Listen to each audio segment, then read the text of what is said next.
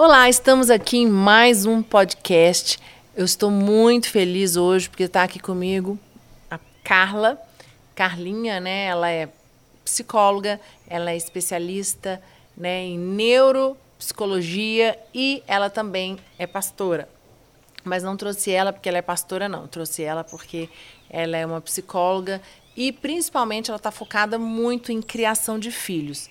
Seja bem-vinda, Carla. Obrigada. Prazer ter você aqui com a gente. Ah, é um prazer enorme estar aqui, com certeza. E nós vamos falar hoje um pouquinho de um assunto muito é, discutido, comentado, não é atual, né? Ele é um assunto que é em todo tempo, mas quando você tem filhos, ele se torna atual, que é a criação de filhos. E isso é algo bem complicado, porque é, existem as regras, não existe uma regra para criar filho, né? Não. Mas você precisa ter pelo menos o básico, é, colocar alguns limites para a criança, para que a criança se torne um adulto saudável.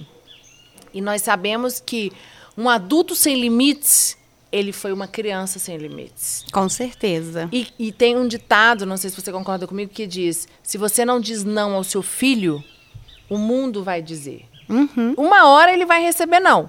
Uhum. Então, que ele aprenda a receber não de você, do, do pai. Eu, né, você tem três filhos. Isso. Eu tenho dois filhos, né? Já falei para vocês. Mas a Carla é especialista como psicóloga, também psicóloga, mas ela atua muito nessa área. Hoje, inclusive, ela trabalha numa escola, né, sendo a psicóloga da escola, uma escola é, internacional.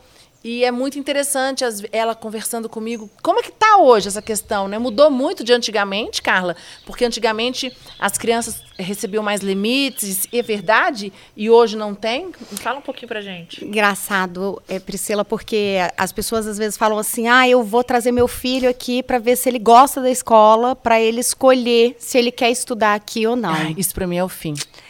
E, e... Gente, desculpa, mas eu sou raiz. E quando eu escuto isso, é, e eu já escutei isso várias vezes, não só da Carla, de pessoas que falaram para mim: "Ah, eu levei meu filho na escola tal, e aí, e aí você gostou?" Não, ele, ela, não, ele não gostou, ele não vai estudar. Eu falei: "Ah, meu marido esses dias falou assim para mim: "O quê?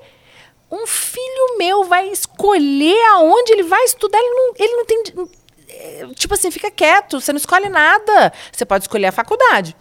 E eu lembro, eu cortei ela, mas é que esse assunto assim, ele é muito, muito tem fala muito comigo. é, quando eu fui colocar os meus filhos na Brasília International School, eles estudam lá desde 2013, há quase 10 anos.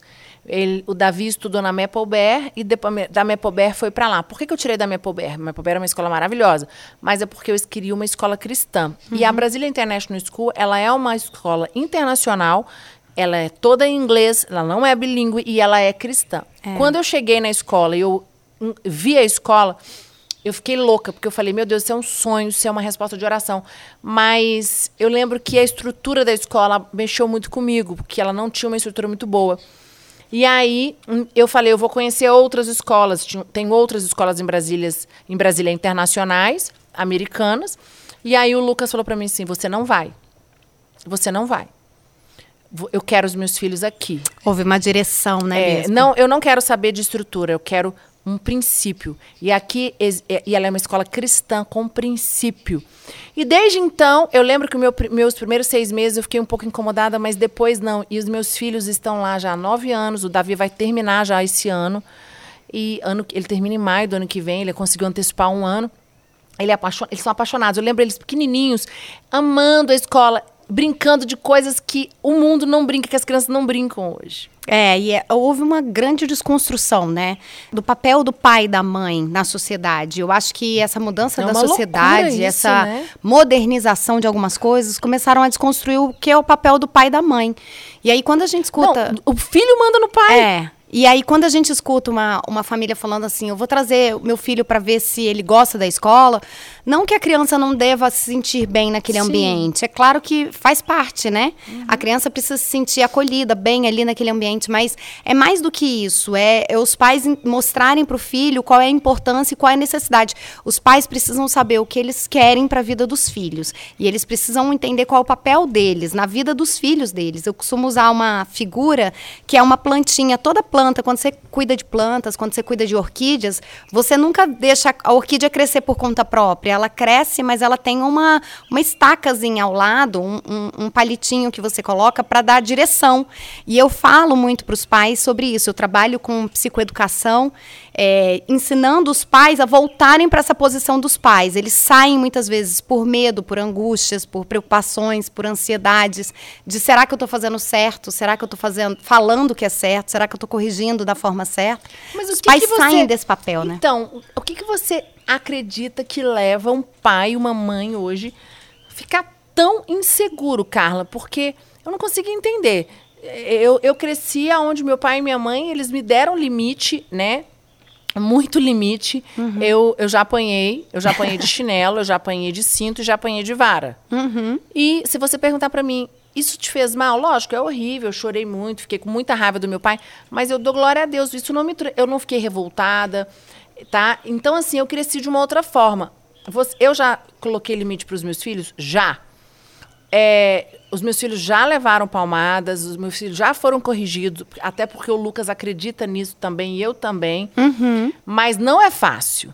Só que eu vejo as pessoas hoje elas perguntam para mim: "Nossa, seus filhos são tão educados. Sim. Nossa, seus filhos. E aí eu fico calada. Não, eu me sinto honrada, tudo, mas, gente, tudo começa dentro de casa com limite. Uma criança que não tem limite, e eu vou falar uma coisa para você: se eu não tivesse colocado limite para os meus filhos, eu não sei o que, que eles seriam hoje, porque eles são muito fortes. Essa é a diferença. Vocês tiveram boas criações, assim. Pai, os pais não são perfeitos. Mas eles, quando eles entendem que eles precisam colocar o limite, eles entendem qual a função deles no, no, processo do amadurecimento da criança, ele não sai do lugar, mesmo que ele tenha dúvidas, porque a gente não vai acertar sempre.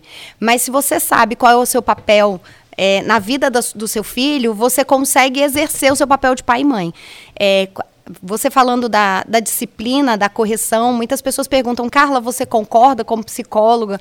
O que, que você acha né, da correção, da palmada? Né? Nossa, e, hoje em dia é perigoso falar é, isso. Muito, Nós estamos aqui é no podcast. polêmico. É, não, assim, é, é, Ah, eu, eu vi filhos denunciando. Eu conheço pais. pais. Filhos que foram denunciar. Eu estive como conselheira tutelar por cinco Você... anos. E eu tive casos em que os pais, em que os filhos ligavam no conselho para denunciar os pais porque estavam sendo corrigidos. Tá, mas peraí. Que tipo de correção? Essa é a grande diferença. Tá, é uma. É, porque eu estava falando, eu fiz um podcast com o Delmaço, né? E a gente conversou sobre violência, violência. doméstica.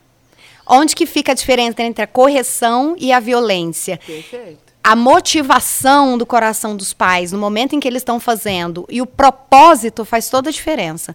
Porque quando eles estão motivados pela raiva, pela, pela ira, pela revolta, pela, pela frustração do filho ter tido um comportamento inadequado, e eles descarregam esse sentimento nos filhos, isso está errado. Então, esse limite precisa ficar muito claro. Não corrigir na hora da raiva. Vocês falam muito sobre isso, é, né? É, ontem, eu estava acho eu estava ontem conversando é, com. falando exatamente sobre isso com algumas pessoas e eu estava lembrando de um pastor nosso, um discípulo meu que chegou para mim e eu elogiei os filhos dele. São dois filhos, dois homens e você criar homem hoje em dia não é fácil, não. né? E até nem mulher. Criar tudo, filhos criar de uma filhos forma hoje. E ele falou: Eu nunca corrigi meus filhos na ira, na, hora, na raiva. Eu esperava, mandava para o quarto, às vezes esperava aí, saía, voltava, e quando a cabeça esfriou, aí eu ia lá e corrigia. Eu, eu lembro muito do meu pai e da minha mãe fazer isso. E toda vez que eu corrigi meus filhos com, na, com raiva, naquele momento, Passa do eu limite. passei do limite. E eu falo muito isso, tem que ter esses dois parâmetros. O propósito com que você está fazendo e, e a intenção com que você está fazendo isso. Se a intenção for descarregar o sentimento, você vai passar do limite. Porque é uma relação hierarquizada. Então, eu tenho uma pessoa mais velha, mais madura, mais forte, para lidar com uma pessoa menor, com uma pessoa menos madura, menos sábia. Então, necessariamente vai ser uma, uma relação opressora se você for fazer de forma intencional errada. E a segunda coisa é o propósito. A disciplina precisa ter um cunho educativo. Você bater por bater não vai, não vai educar o seu filho. Você não vai ensiná-lo nada com isso. Você só vai provocar mais revolta. Uhum. Vai fazer uma ruptura naquela relação. Por isso que alguns filhos não conseguem se, con se conectar com os pais depois da correção. Se houve essa ruptura é porque pro o propósito não foi cumprido, a educação uhum. não aconteceu, né? É porque é, a correção ela vem, ela tem que ter um porquê. Tem. É, você não pode corrigir um filho porque você. Porque o que o está acontecendo? Pais corrigindo filhos porque eles estão irados, revoltados, angustiados, porque o mundo conspira. É. Aí chega em casa quer descontar no filho. E acontece muito isso. O pai que chega em casa é chateado que aconteceu alguma coisa no trabalho, brigou com alguém, brigou com a mãe. O filho fala ah, fala um pouquinho mais alto, já vai dar uma cacetada no menino. É. E nós temos que lembrar, Carla, que criança é criança. Sim. E o que, que criança faz, gente? Criança fala alto, criança saudável, brinca e anda pela casa. Eu lembro do meu. Criança comete erro. Criança, Cri... às vezes, é estabanada. Isso! Não, a criança gente... é criança. É, tipo assim, a gente tá no avião. E aí as crianças começam.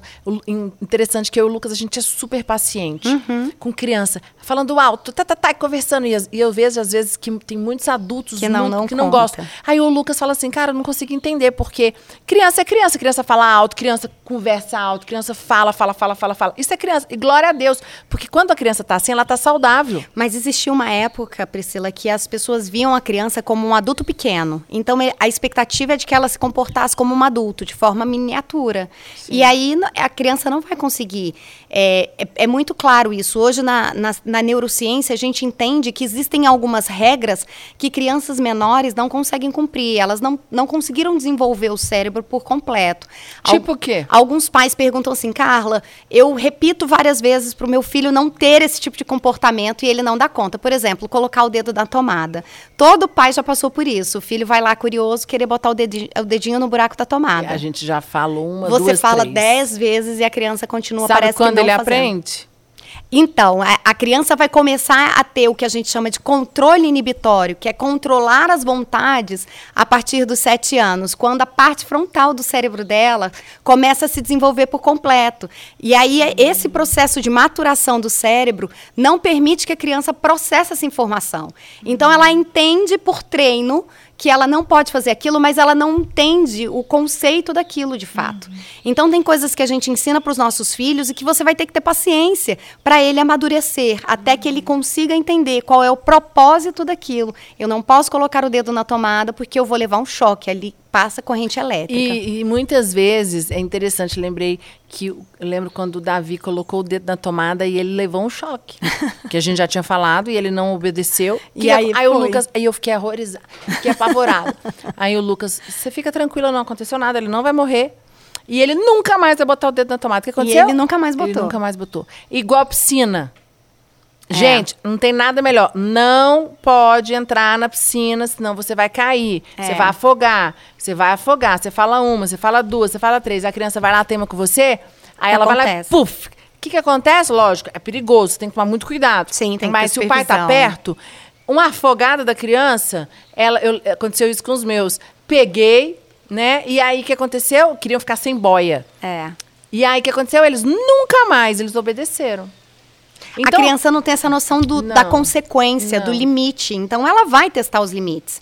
E as pessoas ficam entendendo assim: ah, os pais falam, ah, meu filho está fazendo de pirraça. Ele está insistindo para fazer isso porque ele não quer, ele é desobediente. Uhum. Não, ele não é desobediente, ele não entende a consequência, ele não consegue dimensionar que vai ter um problema.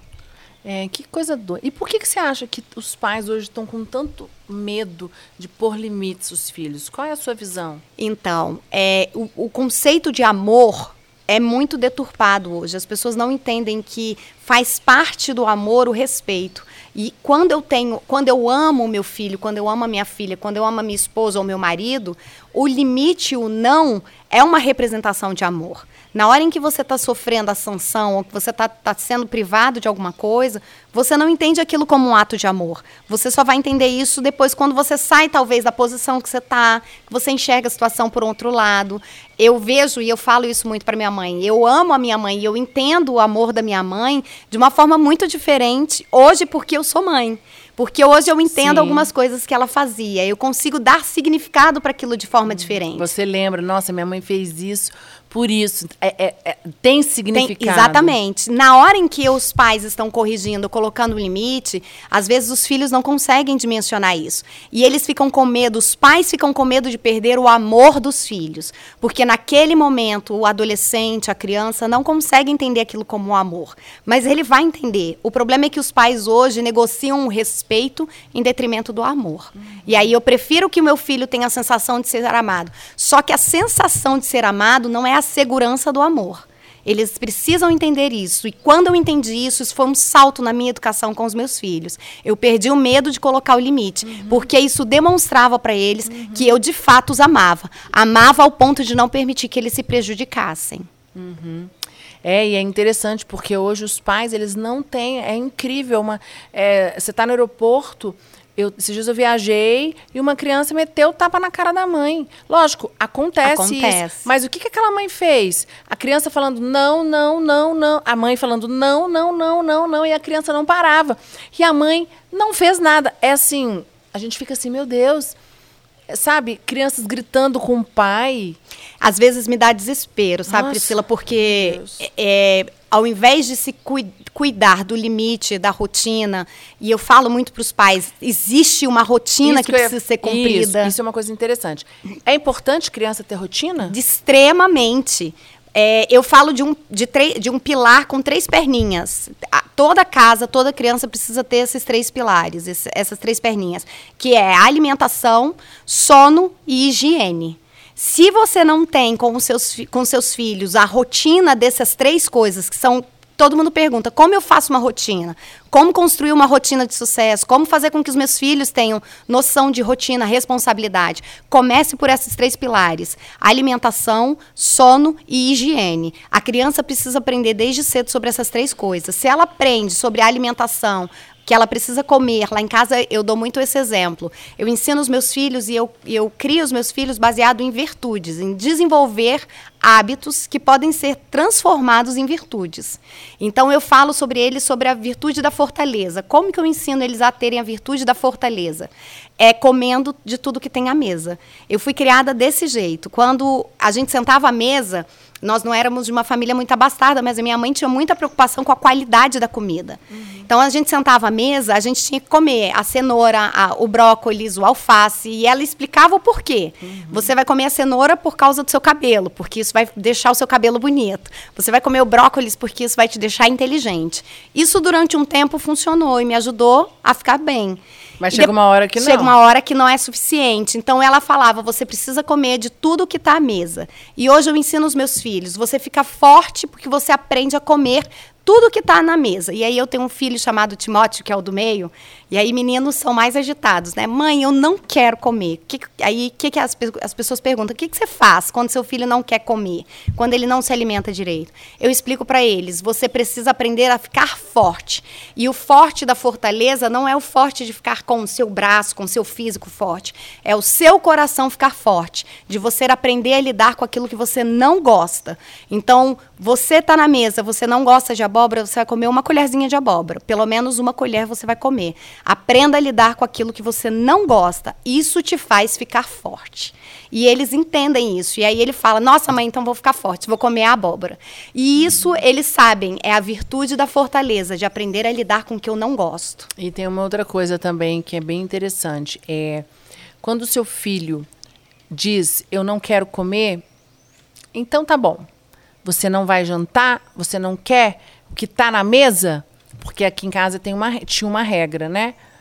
É come o que está na mesa. Sim. Não existe falar assim, ah, eu não como isso, ir na cozinha pedir para a moça que faz a comida, fulana, Eu não gostei do almoço, quero isso. O Lucas nunca permitiu.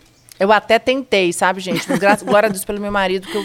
O bom do equilíbrio do casal, é, né? E aí, sabe o que ele faz? Então não come. Mas você também só vai comer na próxima refeição. Exatamente. O que, que aconteceu? Nossa, mas você está sendo radical. Não. Você está sendo malvada com eu seu filho. Eu estou sendo, eu botando limite, dizendo, eu não botei nada podre, eu coloquei coisas saudáveis, gostosas. Não tem nada que você mesmo não coma. Que eu não como. E olha que não tinha nada, não tinha quiabo, giló, essas coisas assim que criança não gosta. Uhum. E eu falei para eles, vocês precisam comer. E se não almoçar, não então tem vocês, um lanche. Não, não, vocês só vão comer na próxima refeição. E aí, nas duas vezes que aconteceu isso, rapidinho. Eles aprenderam a comer. Eles aprenderam a comer. Lógico, hoje, já, meu filho já tem 16 anos, eu não pego mais no pé. É o que tem na. É assim, vai comer o que tem na mesa, tá? Não gostou, ele hoje levanta, faz um ovo para ele, mas ele faz o ovo dele. Ok. Mas eu falei, não vai fazer uma comida diferente para você, não. E eu já expliquei. Tudo que está aqui é saudável. Sim. Né? Não tem nada. E, e, é incrível, porque, lógico, no menor de 12 anos eu não dou esse direito, mas o de 16, mas já ele já é aprendeu. Diferente. Ele já aprendeu, ele tem que entender isso. Uhum. Tá? Mas na minha casa não entra doce durante a semana, na minha Sim. casa não tem refrigerante. Na minha casa, se você entrar na dispensa, é desesperador, não tem nada. Não tem nada industrializado, tudo é natural. Então, quer dizer, eu ensinei isso. Um repórter estava fazendo uma pesquisa, foi passar uns dias na França. E aí ele ficou incutido, assim, ficou espantado, tanto que as crianças francesas eram educadas e sentavam-se à livro. mesa. Exatamente, foi daí que saiu o livro. Esse uhum. repórter ficou constrangido, quanto que essas crianças eram educadas, sentavam e tinham o hábito de fazer a refeição com os pais. Uhum. E aí ele foi estudar sobre esse costume, e é costume, é treino. As pessoas perguntam, Carla, como que seus filhos comem, né? Tão bem, com verdura, qualidades e tudo. E eu falo para elas, não tem segredo, é treino. Eu não negociei na época em que eu precisava. Uhum. E aí o nome do livro é Crianças Francesas Não Fazem, Fazem Birra. birra. É, é muito interessante isso, é muito fantástico, porque é treino. Uhum. Eu falo para os pais, criar filhos é treino de resistência. Uhum. Ganha quem resiste por mais tempo. Perfeito. É quando o seu filho te fa você fala não para o seu filho, ele vai lá insiste. insiste. Uma, duas, três, cinco, dez, quinze vezes. E aí o que, que você faz? Você cede. Eu lembro de um dia um discípulo ligou para o Lucas e falou: pelo amor de Deus, eu não aguento mais. Eu falei, não. Ah, não, a mulher. Eu falei não, não, não, não, não. E aí o mari, meu esposo foi lá e não aguentou e deu e liberou. E aí ele, mas você acha que eu fiz errado? Lógico, sua mulher já tinha falado não. Né? E aí ele falou, mas eu não aguentei. É, a minha filha é muito insistente. Então você vai ter que aprender a ser, a permanecer com o seu não. Né? É. Porque ela vai te testar, ela já sabe. Ela tem cinco anos, a menininha. Uhum. Já sabe que se ela insistir, ela vai conseguir. Além disso, além de você estar tá fragilizando a estrutura da sua filha, você está é, devastando a estrutura, a visão que seus filhos têm sobre o seu casamento. Eu falo isso muito para os pais com quem eu trabalho, né? É, o, o, equilíbrio emocional dos seus filhos passa pelo seu casamento, pelo seu relacionamento. Você precisa entender que não adianta você querer fazer a melhor educação se os seus filhos não percebem que o seu relacionamento com a sua esposa ou com seu marido é, é disfuncional. Uhum. Então, se e há um desequilíbrio, percebem, né? é, e eles percebem. As pessoas falam assim: ah, mas eu amo muito meu filho, eu faço tudo por ele. Não adianta você fazer tudo pelo seu filho se você distrata a sua mulher na frente deles. É. É você vai falei, quebrar com a... Um filho vai querer casar, como é o ambiente dentro da casa? Como Exatamente. é que o pai trata a mãe? Exatamente.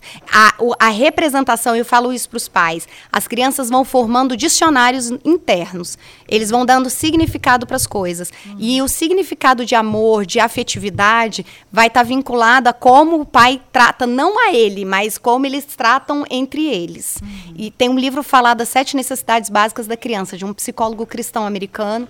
É um livro antigo, mas que é muito atual, porque ele fala exatamente sobre isso. O quanto eles, é, o casal demonstra amor, afetividade, como eles lidam com os problemas. As pessoas falam assim, nossa, a gente está passando por uma crise financeira, por um problema é, de discordância. O problema não é discordar. O problema é o seu filho ver que vocês não têm estrutura para lidar com os problemas. Aonde estão as suas bases? Aonde estão as suas funções? É, os seus pilares? Isso vai trazer formação para os seus filhos para eles passarem pelos problemas também. Carla, como criar filhos obedientes? Então, obediência é, é, um tema que as pessoas falam muito. E eu gosto muito de falar sobre obediência, porque o, o obedecer passa por lidar com as afetividades e com as vontades. Então, eu tenho as, a minha afetividade, eu tenho os meus desejos, eu tenho as minhas, as minhas vontades, mas eu preciso lidar de forma racional com elas. Então, ensinar os meus filhos sobre obediência é ensinar aos meus filhos que eles têm sentimentos, que eles têm vontades, apesar deles, eu preciso ensinar como se comportar em cada uma das situações. Então eu vou ensinando o processo de amadurecer, treinando meu filho, dizendo para ele, olha, isso que você está sentindo é frustração. Por isso que você bateu no colega. Você está com raiva do seu colega, por isso você bateu, mas você não deve bater. Como você deve agir quando você está com raiva? Isso é treino de afetividade do, do da criança. Quando ele entende isso, ele dá nome, ele consegue lidar. E aí você vai ensinando ele a obedecer. A obediência é uma relação hierarquizada. As pessoas falam assim: ah, eu preciso ser amigo do meu filho. Não. Pai e mãe não é amigo. Pai e mãe é pai e mãe. A relação e, e, e a estrutura de relacionamento não é igual de pai e filho de amigo.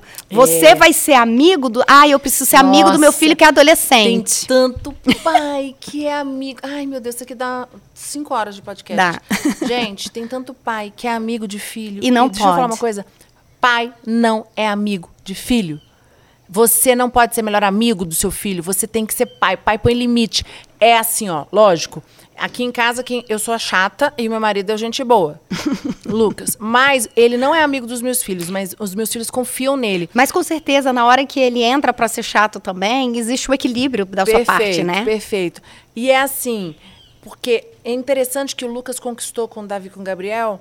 É, uma questão de que eles contam tudo, eles têm o pai como confidente, mas eles sabem que o pai põe limite. Mas o pai não é confidente deles. Aquilo não, que o Lucas precisa não, falar não é para o Davi e para o Gabriel que ele o, fala. O filho precisa ser confidente do pai. Perfeito. Mas o pai não pode. O que está acontecendo hoje é uma geração em que pai e mãe ah, se abrindo com o filho. É. Pai e mãe liga pro filho para ficar falando mal a, a mãe vai falar na, com a filha, eu vejo muito isso, tá? Uhum. Mães que ficam ligando para as filhas, contando as brigas, o que o pai fez. Gente, pelo amor de Deus. Ou às vezes fazendo comentários. Às vezes a pessoa fala assim: ah, mas eu não falo com meu filho, ele não é o meu amigo. Mas você faz comentários pejorativos sobre o, o, o, o seu casamento ou o seu relacionamento. Ou, ah, eu não aguento o seu pai quando faz esse tipo de coisa. Pronto, você já, já vinculou o seu filho àquela, àquele problema. É, é, é muito difícil, tá, gente? Quando eu lembro. Murmurar. Você falou muito sobre murmurar nas outras edições, né, do, do Mulher. Olha, e outra coisa, tem um segredo. Quantas vezes eu me discordei do, do Lucas na questão de criação dos meus Sim. filhos, mas eu me segurei, não abri a boca para falar nada na frente dos meninos, calada, indignada, mas calada. Depois que eles saíram de perto, eu chamo o Lucas, e falo, não gostei, não concordo, e a gente briga, discute, mas os meus filhos não estão perto. Sim. Eles nunca ouviram eu e o Lucas ficar batendo boca por causa dele. Eles percebem, gente. Percebe, percebe, criança percebe. Outra coisa, a criança vai ver que a relação do pai e da mãe ela é frágil. É. A criança que sabe que vai no. Eles são muito espertos. Quantas vezes os meus filhos, um veio em mim, eu disse não. Aí sabe o que eles faziam? E eu no, eu pai. no pai. Aí quantas vezes o pai falou, tá bom. Aí eu falava, amor, eu falei não. Aí um dia nós fizemos um acordo. Ó, nós temos um acordo. Se ele foi em você, se foi em você, pergunta. Você já falou você já com seu sua pai? mãe? Já falou com seu pai? Aí, não. Então vai falar com seu pai e eu vou te avisar. Ah, eu posso isso? Você já falou com seu pai? Já, meu pai disse não. Então, então é, não. é não. Ah, já falou com sua mãe? Já, minha mãe disse não, então é não. Criança vai tentar manipular. Gente, a criança, ela é mais esperta do que você imagina. Adolescente, principalmente. Ixi, adolescente, então, olha, é tão bom a fase até sete anos. E é tão interessante que às vezes eles ainda soltam umas, umas fagulhas assim. Ah, mas o meu pai. Você tá, tá é. muito chata, mãe, porque é, eu ouvi é, esses dias. Mãe, você é. é muito chata. Porque o meu pai, o meu pai, quando tá é. comigo, não é assim. Uhum. Seu pai é uma coisa, o que você estava fazendo com ele é uma coisa, o que você está fazendo comigo é isso. Deus te deu essa mãe para você, vamos ser felizes com aquilo Sim. que nós temos. E aí eles ficam rapidinho, às vezes eles chantageiam, e eu falo, para de chantagear. Não vem com chantagem para cá, porque não vai funcionar. O problema é quando a mãe precisa ou o pai precisa agradar o tempo todo. Eu falo para os pais: aprenda a desagradar os seus filhos, desagrade, frute os seus filhos, porque se você frustrar os seus filhos, eles vão estar preparados para a vida. Perfeito. Essa, isso é algo que eu concordo número, gênero e grau.